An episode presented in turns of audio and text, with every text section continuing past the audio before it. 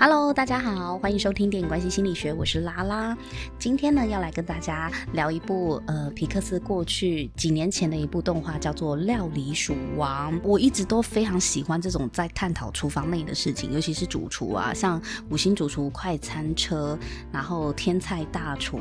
或者是像木村拓哉去年有上映的《东京大饭店》这样子的一个探讨法式料理的一个电影或剧集，我都很爱。那那料理鼠王它也是这种题材哦，它也是在讲一个法国五星级的餐厅变成三星级，然后它的厨师呢是一只老鼠的一个故事。这么多年之后，我再重新回来看这个料理鼠王，我就觉得说，哇，他其实当年看的时候没有这些感触，那年纪大了之后，在职场打滚之后，再回来看这部片，就觉得哇，我心有戚戚焉哦。就我我会认为呢，他其实让我联想到在职涯发展中啊，到底资历跟天赋哪一个更重要？那今天也想跟大家分享一下我自己从这部电影里面的一些观察。好，首先呢，让没有看过这部动画的人呢，大概理解一下这个故事在讲什么。所以我先简单来讲一下这个电影演的故事哦。在巴黎下水道呢，居住了一只老鼠，叫做小米 Remy。我先讲一下，因为我跟我女儿一起看的，所以我们看的是国语版，但是我我有去查它的英文版的名字叫什么，让。大家如果是看英文版的话，可以稍微对照一下，知道我在讲谁。好，就是有一只小小老鼠叫小米，那英文叫 Remy。它呢非常喜欢烹饪煮菜，对食物呢很有兴趣，而且它味觉非常的敏锐啊，可以分辨食物很多层次、很细致的味道。那小米呢，就是这个 Remy 呢，他平时自己呢也会看书啊，学习做菜，很厉害吧？老鼠也会自己看书。OK，这是动画，动画哈，不要太认真，因为像我们这两年不是就是食安风波嘛，我们开始就是会很担心我们自己的食品安全啊，再加上防疫，到处都要喷酒精，吃饭前要洗手，所以我再回来看这个。料理鼠王的时候，就一直很介意老鼠怎么可以碰食物呢？后来就觉得这只是个动画而已，老鼠是个象征的意涵，所以希望大家呢，在听我接下来的探讨心得，然后或者是再重新回来看这个料理鼠王的时候呢，不要太认真，老鼠只是个象征象征意涵。虽然看到老鼠跟食物摆在一起，我当下还是挣扎了很久。反正它就是一个艺术表现嘛，一个故事而已。你今天老鼠换成其他的东西也 OK。好，总之这个老鼠呢，它就是呃。非常喜欢看书、学习做菜。他的偶像呢是巴黎的食神，是一个叫做古斯塔 （Gusto） 的人。他呢把这个食神写的书呢奉为圭臬哦，老鼠非常的珍惜。但是。古斯塔的餐厅呢，因为某一次呢，就是有一个很严苛的美食评论家呢，就是给了他负评、差评，导致这间餐厅本来是五星级的，然后就失去一颗星，变成四星。那后来这个食神呢，Gusto 呢，他郁郁寡欢的过世了。那这一家餐厅失去了这个主厨呢，按照惯例，又会再被扣一颗星星，所以就从五星餐厅降至三星级的餐厅。那这个小老鼠小米 Raymi 呢，他就很难过啊，因为这是他非常憧憬的一个殿堂，然后是他偶像的餐厅，可是偶像也过世了，然后餐厅也变成三星级。然后某一次呢，老鼠他跟他家人居住的水沟里，就是下水道里面呢，有洪水来袭，反正就是有洪水来，然后把他们家人就冲散了。那因缘际会下呢，这个 Remy 呢，他就流落到了食神的餐厅。然后他就在这个玻璃外面呢，看见刚好有一个人叫做小林，中文版叫小林，英文版叫 Linguini。Linguini 呢，他来应征，结果这个小林呢，他就被分配去当清洁工。那小林呢，他不会煮菜，就把一锅汤呢弄得乱七八糟，就是乱加调味料。那刚好被这个。玻璃外的这个小米看到，那小米他对着食物是非常热爱的，他觉得小林怎么可以这样子随便乱弄这锅汤，他没有办法忍受小林对待料理这种态度哦。而且还是在他心里面敬仰的食神餐厅，所以他就跑去呢，帮这锅汤加了香料跟调味料，就是老鼠跑去帮这锅汤加调味料哦，而且。小米在烹饪的这整个过程，刚好就被这个小林看到了。那小林当然很讶异呀，怎么会有老鼠？而且老鼠还在动这锅汤。可是正当小林要去抓这个小米的时候呢，厨师长 Skinner 呢就进来了。所以小林情急之下就先拿一个锅盖，先把老鼠先盖着。那厨师长。以为是小林在乱弄这一锅汤，所以就把他骂了一顿。因为呢，清洁工是不可以碰料理的，只有厨师才能够碰料理。那就在这个厨师长跟小林在争吵的时候呢，小林。刚刚是刚刚把用那个锅盖把老鼠盖住嘛，因为他怕被人家发现有老鼠，这时候可能自己也会就是会遭殃吧。反正他就是先把它盖住就对了。结果这个时候呢，外场人员就进来把这锅汤端了出去给客人吃了。那本来大家都想说完蛋了，因为小林怕老鼠煮的汤乱七八糟会让客人生气。那这个厨师长也以为是小林乱搞这锅汤，那不知道煮出来会怎么样，也没试过。味道，大家都以为客人都会生气的时候呢，可是已经来不及阻止了，客人已经喝了，结果没想到客人呢喝了这一碗汤呢就赞不绝口，还指明要谢谢主厨。那厨师长就非常的震惊，也很愤怒啊，因为他根本不知道到底小林是怎么煮出那锅汤的，他就命令小林说：既然客人这么喜欢你，而且这个客人不是普通的客人，他是某一个美食评论家，反正就是在社群网站上面 po 文贴出来说，哇，这个食神餐厅有了一有了一碗很特别的汤，然后非常好喝，所以就很多人来预约，然后要指明要喝那一碗汤。那厨师长就很很头痛啊，他就叫小林就是在煮出一模一样的汤。但是呢，小林哪知道这汤怎么煮的啊？因为他知道其实从头到尾都是那个老鼠在乱弄嘛。但是他想解释又不知道该怎么解释的时候，这时候被他盖在这个锅里面的小米呢，就想要趁机逃跑。那最后被厨师长发现了，厨师长就命令小林赶快把老鼠抓起来，然后拿去外面丢掉或者是杀掉。那小林呢就很不忍心，因为他觉得呢自己的。处境跟这只老鼠其实很像的，就是走投无路，然后也不被喜欢。结果后来他就没有杀掉这只老鼠，而且他也一直拜托老鼠教他怎么做出那一锅汤，因为他的老板就叫他要做出一模一样的啊，可是他哪知道怎么做啊？所以后来呢，这个小米这只老鼠就跟着小林回家了。小林也希望。老鼠呢？小米告诉他怎么样去煮出这个汤的料理或者是配方啊。可是 Remy 小米呢？毕竟他也是老鼠，他不会讲人话，所以后来小米跟小林就想出一个合作的办法呢，就是把老鼠藏在这个厨师帽里面，然后小米呢就借由拉小林的头发，然后去控制小林的双手，用小林的手呢来做菜。那当然一开始很不顺利啊，控制的很不顺利。可是他们在家练习，经过了一段磨合期，最后老鼠小米呢，已经能够控制小林的双手，已经非常灵活自如了。那他们两个的搭档呢，还蛮奇妙的啊，一个懂烹饪，然后一个有着人类的外表，两个必须要互相合作，才能煮出一道道美味的料理。这部电影就是在描述他们两个如何闯荡这个食神餐厅啊，征服美食评论家，然后创造出一道又一道美味的料理。不过呢，最后大家还是发现，原来真正的主厨是一只老鼠，就是小米。每个人的反应其实都不太一样，对这件事情的看法很不同。那我觉得这也是这部电影最有意思的地方，它提供了空间让观众去思考：这样子合理吗？这样子做好吗？这真的是对的吗？所以我看完之后，我就觉得《料理鼠王》呢跟职场很像。我也思考了几个问题呢，来跟大家交流一下。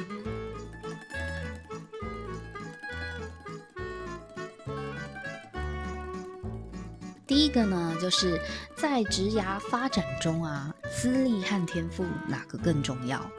在求职的过程中啊，一张履历表定生死嘛。你的学历、毕业学校已经决定了你的门票是可以前往高楼层，还是只能在中等楼层。小林 Linguini 呢，虽然有着人类的外表，拥有站在厨房内的基本资格，因为你得是个人嘛。但是他对于烹饪和料理呢，既没兴趣。也没天分，他会来到这一家餐厅，只是因为他妈妈临终之前叫他来这里找份工作养活自己。其实后来小林的身世是这一家餐厅就是主厨那个古斯塔的儿子哦，就是有点像是私生子吧，就是古斯塔本人也不知道自己有个儿子，反正就是过去的某个女朋友，然后未婚怀孕，然后替他生下一个儿子这样子。然后反正就叫他来这家餐厅找份工作。可是小林一开始也不知道自己就是古斯塔的儿子，拥有这家餐餐厅的继承权。他一开始是不知道的，反正妈妈叫他来，他就来了。大家不觉得这就很像有些人因为爸妈叫他去念大学，他就去念。也许很会考试，考上了顶尖学校，但是他其实也不知道自己来念这间学校的意义是什么。感觉就像是以后呢，为了找份工作养活自己，但是对于自己身处这间大学这个学系呢，并没有太多的感受。简而言之，就是无感。那反观老鼠小米 Remy 呢，他对烹饪是有天分的，甚至他的天赋呢比人类还要强哦。可是因为他不符合厨师的基本条件，这个基本条件就是你必须要是一个人类嘛。这边所讲的人就是人类的外观。我认为这个人类的外观象征的意涵就是体面，某种上得了台面的标准。而老鼠象征被人轻蔑、瞧不起的出身背景，老鼠不可能透过正规的管道去当一个光明正大的三星餐厅的厨师，而且老鼠又是厨房里最讨厌看到的动物，所以小米再强，都还是得躲在小林的厨师帽子里，透过小林的手去创作料理，这就是职场的现实啊。小林就像是资历背景很好的人，也许实力不怎么样，对专业领域也不见得有兴趣和热忱，但因为学历刚好就是本科系出身，又或者是过去的经历呢，待过大公司，念的学校是名校，所以起点站的就比别人高，这也是目前社会筛选机制下的自然现象。可是这并不代表小林就会从此纵横职场。而小米啊，就是拥有超强天赋的人，但是他没有好的出身背景，所以在职场上根本就连门票都没有资格拿到，那该怎么办呢？如果各位像小林一样拥有良好的出身背景资历啊，那么如何让你的资历呢成为自己的垫脚石，往更高的机会发展？这就是你要思考的问题。而且啊，往往这些出身背景好的人呢、面临的竞争环境也相对严苛，要怎么样在优秀的人群中脱颖而出，这又是另一个难题了。那如果你像小米一样，没有很好的资历，但是拥有很强的天分和才华，体制内的路呢不好走，要如何从体制外去展现自己的能力？这也是另外一种职涯发展的策略。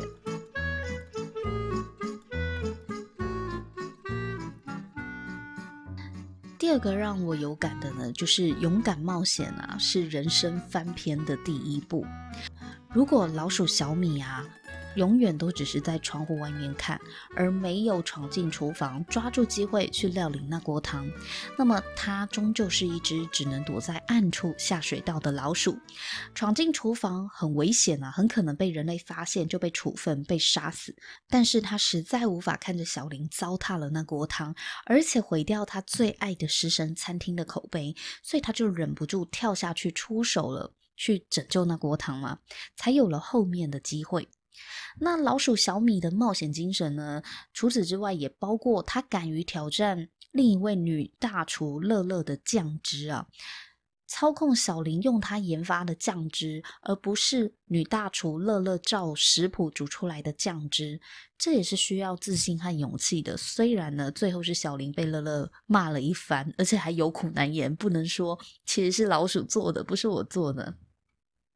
但是我觉得小米它呈现的一种呃职人的偏执吧，就是他真的很热爱这一个专业领域，所以他就会勇敢的去去。挑战传统的权威，或挑战制式化的一些做法，即便呢他自己可能不是本科系出身的。我这边讲的本科系呢，就是指拥有人类的外表，因为这是一个基本的门槛、基本的条件。那如果在体制外或是本科系之外的这些专业人士，就有一点像是老鼠小米这样子的。角色哦，就是我们没有人类的外表，我们没有所谓的基本门槛跟基本条件，但是我们一样是专业的，那怎么办呢？在职场上卧虎藏龙的人非常多，但不是每一个人的能见度都很高。你要让自己的能力被看见呢，是需要去冒险去争取的。如果你是能力很强，等着别人发现你，这种机会通常很少。如果你有好的想法，你必须要自己去争取机会，主动提案给主管，甚至是老板。另一个呢是，如果你没有良好的出身背景，要如何被想要的企业看见呢？我们很幸运的生活在二十一世纪的今天呢，我觉得自媒体啊，就是每个人出头的机会。把你的才能和才华呢放在自媒体上面，自然呢就会跨越人资筛选履历的这一关，从自媒体上面呢去成长茁壮，反攻主流的求职市场，这也是很多人选择的路，如果你擅长文字，也许你可以善用 FB Blog 内容农场去展现自己的文字作品。那如果你擅长用影片呈现你的才华，YouTube 或是 Vimeo 或其他的影片社群平台呢，就是很好的舞台。如果你擅长的是图片和照片的平台的话呢，有 Instagram 可以协助你汇集人气、聚集粉丝。如果你口条很好的话呢，最近兴起的 Podcast 也是一个展现自己能力的舞台。先想一下你的才华呢，究竟要透过怎样的形式才是最好的展现方式？然后去经营自己的账号，形成自媒体。不要害怕自己的出身低哦，不要觉得自己还是个学生就没有资格做这些事情。时间是很好的工具，当你开始做，持续做，就会有累积。很多机会是当你还不怎么样的时候就去做。做了才会慢慢累积经验，变成很厉害的人嘛。不是有一句话说，不是等到你很厉害了才开始，而是开始了你才会变得很厉害吗？我们现在看到的网红或者是 YouTuber 呢，他们的他们也许都没有很好的学历跟背景，可是他们就开始做了。那因为做了，持续做之后呢，才慢慢的累积人气，能见度也慢慢的变高。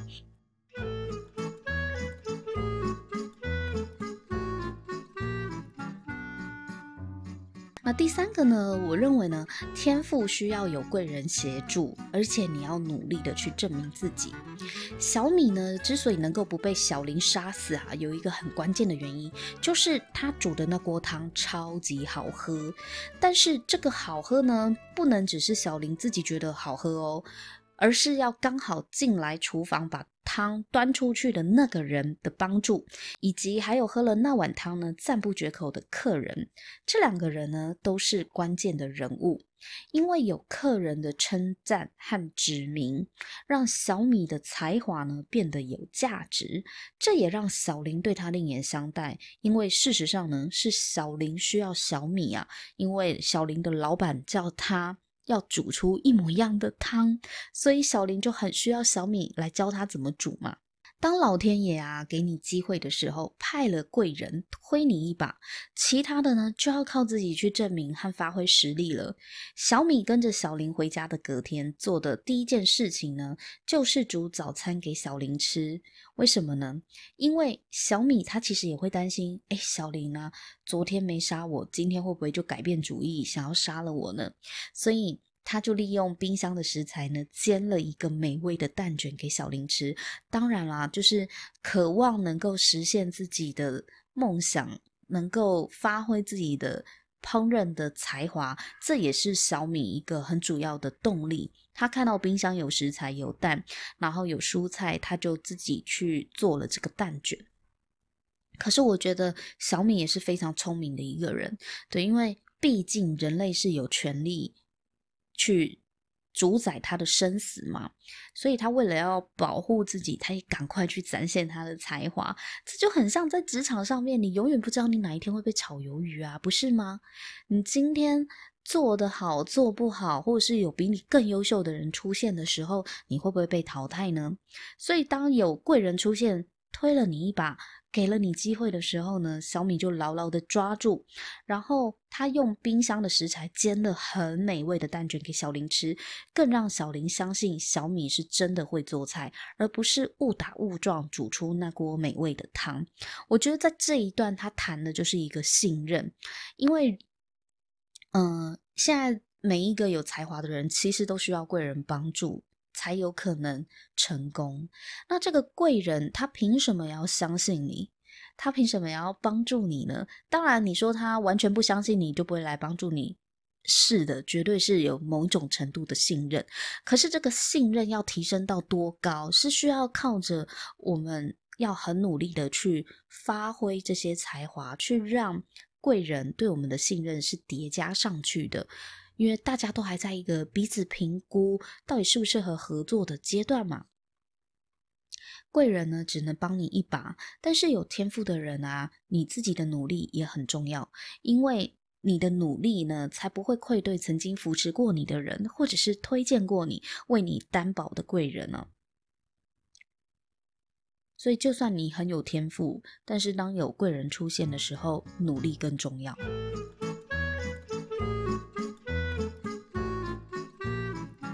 四个感想呢，就是人品呢比天赋还要重要。在小米借由小林的手啊，满足自己当大厨的愿望之后呢，其实小米它是只老鼠嘛，它也不求名利，没有人知道背后的主厨其实是他，他也没关系，只要能够发挥才华，然后自己能够温饱就好了。但是后来因为他的兄弟大米，另外一只老鼠来找他，然后他发现他的哥哥怎么还在还在吃一堆垃圾的食物，根本不能称之为食物。的食物，可对老鼠来讲，对这个大米来说，我就是能饱就好了，管他吃什么。那小米就觉得哇，他的哥哥好可怜哦，所以为了让他的哥哥呢，大米可以吃到好的食物，小米呢，他就开始去偷厨房的食物。最后，整群老鼠呢，都来找小米，他所有的家族啊，爸爸妈妈、阿姨、叔叔、伯伯、兄弟姐妹，全部都来找小米。小米他最后呢，也开放让家人进入厨房去偷取食物吃。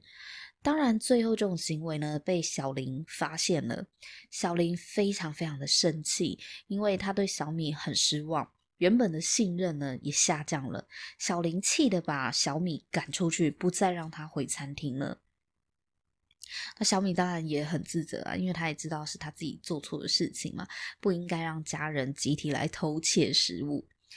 也许呢，天赋可以让你有很好的发挥跟发展，可是人品才能决定你能走多久哦。如果你今天的起心动念是不好的，你终将会被发现，还有很有可能让自己失去重要的机会。诚信正直呢，是一个纵横职场或者是纵横商场非常重要的基本做人原则。就是诚信正直。那除了小米呢，他偷窃之外，小林呢，他一开始呢被误认为自己是大厨，大家都以为美味的料理是他煮的。他享受小米替他带来的那些成功，但是其实他心里也一直很不踏实。直到最后呢，他不得不承认，其实一直以来他根本就不会做菜，那些料理都不是他煮的，是一只叫做小米的老鼠来操控他的手去做出来的。结果他跟他的伙伴，跟他厨房的同仁们承认这件事情的时候呢，大家对他非常的失望，而且大家呢也选择离开厨房，离他而去，就是不玩了。这什么乱七八糟的事情，大家都不想要再继续帮他。那天呢，餐厅外面还非常多的客人，而且这个时候呢，其实小林已经接管了整整个餐厅哦，因为大家发现他是食神古斯塔的儿子嘛，所以他就合法的继承这间餐厅，他是老板。可是他在最后，而且还是在一个逼不得已的状况下，才跟大家坦诚这件事情，大家就对他失去信任嘛。所以结果，所有的厨师同仁都离他而去。可是那一个晚上，偏偏那个很知名又很刻薄的美食评论家在餐厅用餐。然后大家都一直在催，怎么菜还没上，怎么还没上？殊不知，其实厨房已经人去楼空，只留下小林一个人，很懊恼哦。对，因为所有的厨师同仁都没办法谅解他。那没办法谅解他，一来是因为对他失去信任了嘛，就是你怎么这个时候才承认？那第二个是大家觉得他说的也太扯了嘛，这你既然说是一个老鼠做的，证据在哪里？也没有证据啊，所以大家都走光了，就丢下小林一个人要来应付满场的客人了。那最后呢，只有就是。跟他互相爱慕的这个乐乐女大厨呢，她本来走掉了，但是后来又觉得对这个食神的餐厅是有感情的，也不希望食神餐厅的名声被毁掉。老鼠小米他不是被赶出去了吗？可是他后来发现真的是自己的不对，所以他后来也承认错误，跟小林道歉了。他还是回去餐厅帮小林，而且不止他，就是他的爸爸妈妈呢也支持他，就是也发现其实。老鼠跟人类并并不一定是对立面的，他们其实是可以一起合作的。甚至有时候呢，小林他还需要仰赖，像那一天晚上，他的同仁都不见了嘛，他的同事都走了，所以他那天晚上就仰赖了老小米他的家人一群一整群的老鼠军团来帮他做菜。那这些老鼠呢，很可爱，他们都先去蒸汽箱里面，就是先消毒，高温消毒杀菌之后，然后再来碰料理，然后听着小米的指挥哦，就是酱料组要干嘛，烤台要干嘛，煎台要干嘛，负责做汤的要干嘛。那小林呢，跟乐乐是唯一的两个人类，他们就是负责外场，对，所以。呃，我觉得这这段其实，如果以我们刚刚的推论来看啊，小林他是属于科班出身的，就是很像本科系出身的这样的专业人士。那小米呢，他可能就是非科班出身的，就是对于呃科班出身的人来讲，他们可能是杂学或者是比较呃半路出家的这种专业人士。其实它是不是意味着，有时候呢，你你可能在大机构或者是嗯、呃，非常上得了台面的这些机构，你其实需要的还是这些非科班出身，但是拥有很好的专业能力的人的协助，你才有办法去成就出好的作品，或者是好的成就。我觉得这是他在暗示说，其实两种专业的人呢，是可以互相合作的，并不是那么的对立哦。不能以出身去论断高低啦，毕竟专业这件事情，你还是要有实力，就是你真的会做，而且你你要有热情，才能够做出好的作品嘛。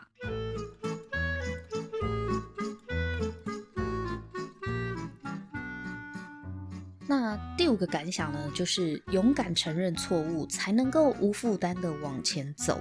最后呢，小米、小林、乐乐，还有小米的家人老鼠军团呢，他们分工合作啊，成功征服了严格的评论家科博，并且呢，跟科博坦诚说，让科博感动的这些料理，其实呢是来自一只小老鼠小米，因为科博呢在吃到小米煮的这个杂菜煲的时候呢，他想起了他小时候吃到妈妈的味道，非常非常感动，而且还要求说，请让我。见主厨，我想要跟主厨致意这样子，结果后来小林就跟科博坦诚说，呃，其实让你这么感动的这道料理呢，是来自一只小老鼠。那科博呢，就一开始觉得不相信，觉得他在开玩笑嘛。可是呢，他们就带科博去厨房后场去看一下实际的状况。可是他们就让科博进到内场去看小米煮菜的过程。当然了，这时候餐厅已经打烊了，所有的客人都走光了，只剩下科博留下来，因为科博想要见主厨嘛。结果科博就震惊到不发一语，因为他亲眼就是看到老鼠在煮菜这件事。但是呢，就沉淀一个晚上之后，在隔天的美食评论当中呢，科博呢他大力的赞赏食神餐厅哦。这个原本是以严苛评论著称的科博，最后他发现。真正的大厨竟然是一只老鼠之后，他就改变了他对精致料理的看法。那因为在食神呢，就是古斯塔他当时呢有一句名言，就是他还在世的时候，他一直说的 “Anyone can cook”，料理非难事哦，这是食神古斯塔的名言。当初呢，科博对这句话非常的不屑，因为他觉得怎么可能 “Anyone can cook”？他认为呢，精致料理是要受过严格的训练的，绝对不是 anyone 都可以做到的事情哦。但是后来。科博因为发现了他昨天吃的那一顿很美味的，让他感动的想起自己的妈妈煮的料理的主厨，竟然是来自一位老鼠的手艺。之后呢，他就对于这句话呢有了新的体会哦。最后，科博就下了一个结论说，这句话呢其实。也许讲的是，虽然不是每一个人都能够成为伟大的艺术家，但是伟大的艺术家呢，可能来自任何地方哦。那我觉得这句话呢，也是料理非难是真正的意涵，不是人人都可以当厨神，但是厨神呢，可能来自任何地方，不要被自己的出身背景局限了，而不敢去争取机会。那刚刚有讲到吗？就是第五个感想是关于勇敢承认错误，所以我也很喜欢这一部戏最后的结局哦，因为他们在科博来的那个晚上啊，最后不是靠了老鼠的帮忙才能够顺利的出餐吗？但其实这一天呢，卫生稽查人员也刚好抽查到他们厨房，就看到了怎么有这么多老鼠，但因为这个晚上很重要，不能被卫生稽查人员破坏，所以呢，老鼠大军居然也绑架了这个卫生稽查人员，把他捆绑起来，先把他关在那个仓库里面哦，就是等，呃，科博跟那个所有的客人都用完餐之后呢，才把他们放出来。那放出来之后，因为食神餐厅涌入了老鼠这件事情呢，被稽查人员发现，所以就勒令停业了。对，我觉得这个是很合理的。因为确实以卫生稽查的法令来讲的话，你餐厅不可以有老鼠，这是卫生的角度，这就是很不 OK 的嘛。所以他们还是要付这个代价，就是餐厅勒令停业，并没有因为呢，你你是老鼠煮的料理很好，所以就我们就违反了法规。不过呢，也因为小林勇敢跟柯博去坦诚小米的事情，因为如果今天小林。害怕讲真话，他又编了，他又撒谎，又随便找一个人来代替老鼠当大厨的话，他假设他欺骗了科博，可能后续的发展就不一样了。但因为科博说要先见大厨的时候，小林就决定就是直接跟跟科博讲说，这就是老鼠煮的，不是我，也不是我们任何一个人类，就是来自于老鼠小米，所以。小林呢，他很勇敢跟柯博坦诚这件事情，所以即使餐厅停业之后呢，柯博呢他就自己投资、自己出资开了另外一家小餐厅，然后让小林跟小米呢来经营餐厅，提供老鼠小米一个全新更好的舞台去发挥厨艺，而且是受到信任的哦，就是受到这个投资者跟老板的信任。我们撇开健康卫生这一点好了，因为毕竟是动画电影嘛，并不是卫生宣导片，所以其实从头到尾，老鼠呢就只是象征而已。它象征着业余，象征非名门出身的人，也许无法待在知名的食神餐厅啊。食神餐厅它象征可能就是某一个呃殿堂吧。如果以现在企业来讲的话，maybe 就是前百大或者有上市上柜五百大企业那种殿堂。对，或者，也许你是非常有能力的人，但因为你的出身呢，你可能连履历的那一关就被刷掉了，你没有办法进入到你你非常想要那种殿堂级的企业。可是呢，小米呢，他是对料理有热情、有才华的人，就会遇到有人欣赏，去给你机会。但也因为他们最后选择坦荡诚实，反而不必再躲躲藏藏的。他们在科博开的餐厅里面呢，老鼠可以恣意的燃烧对料理的热情，而且也另外设置了老鼠群用餐跟居住的空间，去照顾主厨小米跟他的家人们。所以电影最尾段的氛围呢，跟前半段很不同。前半段的老鼠的角色呢，是从过街老鼠，人人喊打，而且他们觉得他们自己出身很低，他们的出身很卑微、很肮脏嘛，很低贱，只能够躲在人类的厨师帽子里面。到最后呢，这个小米呢是可以光明正大的在厨房跟人类共处，并且获得尊重，我就觉得蛮好的。就是，呃，你反而有时候你是自己觉得自己需要遮遮掩掩的时候，或者是你你觉得你认为你自己需要躲躲藏藏，反而你在过生活的时候，你没有办法坦荡，你会很沉重。因为隐藏自己是一个很大的包袱，可是如果你是选择坦率、坦荡的去面对自己的出身，然后去承认自己的才华，承认你就是有这样子的能力，即便你的出身背景不是那么的、那么的体面，可是最终如果你是有实力的人的话呢，你反而坦荡才有机会。去光明正大的去发挥你的才华，所以不管是小米或者是小林啊，他们两个都是在这部电影的中段曾经犯过错嘛，他们也都曾经不老实过，但是最后呢，他们选择他必须要诚实以对，所以结果也没有他们想象中的坏呀。虽然一开始他们没有办法去预测是不是他们坦白了。别人对待他们的态度就会从宽。像小米啊，小米他他展露自己的才华之后，也是差点被杀掉嘛。但是因但是也是因为有贵人相助，所以他最后没有被杀死，最后还跟小林当了很好的伙伴。对，那小林呢，一开始他也没有去承认这些不是他煮的，他也默默享受这背后的好处。可是。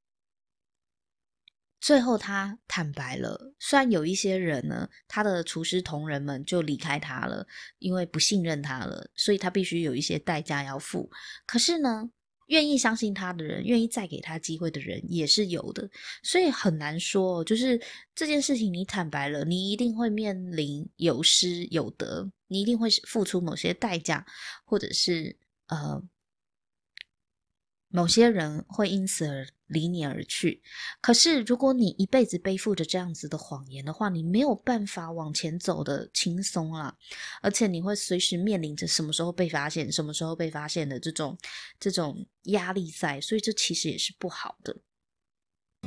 所以他们没有办法去预测说，到底最后他们坦白了，结果会是怎么样。但是至少他们的内心就不用再背负着秘密，遮遮掩掩的过生活。那心里面没有负担了，脚步自然就会往前走得轻快了。所以这部片其实整个看下来呢，我觉得是跟我们在职场当中，在我们的职涯规划当中呢，是有很好的一个方向跟建议。我觉得在我们整个职涯的发展当中啊，这部电影其实给了我蛮多的启发了。到底天赋、贵人、机会，还有资历，我应该要怎么样去好好的去布局、去操盘呢？我拥有多少天赋？那我身边有哪些贵人？我的资历为我加了多少分？还是我的资历其实不算很强的，那我有没有办法从机会当中呢，去好好的补足我资历不够强的这件事情呢？还是我拥有非常非常好的资历了？那我要。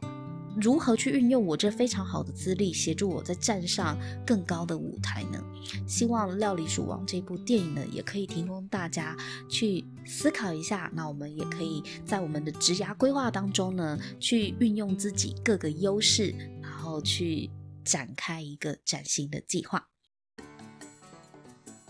那以上呢，就是我看完《料理鼠王》的心得，跟大家分享。如果你喜欢我这一集的内容的话呢，也希望你可以在 Apple Podcast 帮我打星评分和留言，因为这个有具体的一个打星评分的一个肯定啊，对创作者来讲是非常重要的。我们也会想要知道我们创作的内容呢，到底对大家是不是嗯。有帮助的，或是大家到底喜不喜欢，这也是我们在日后创作呢可以调整或是更加精进的方向哦。那谢谢你的收听，我们下次见了，拜拜。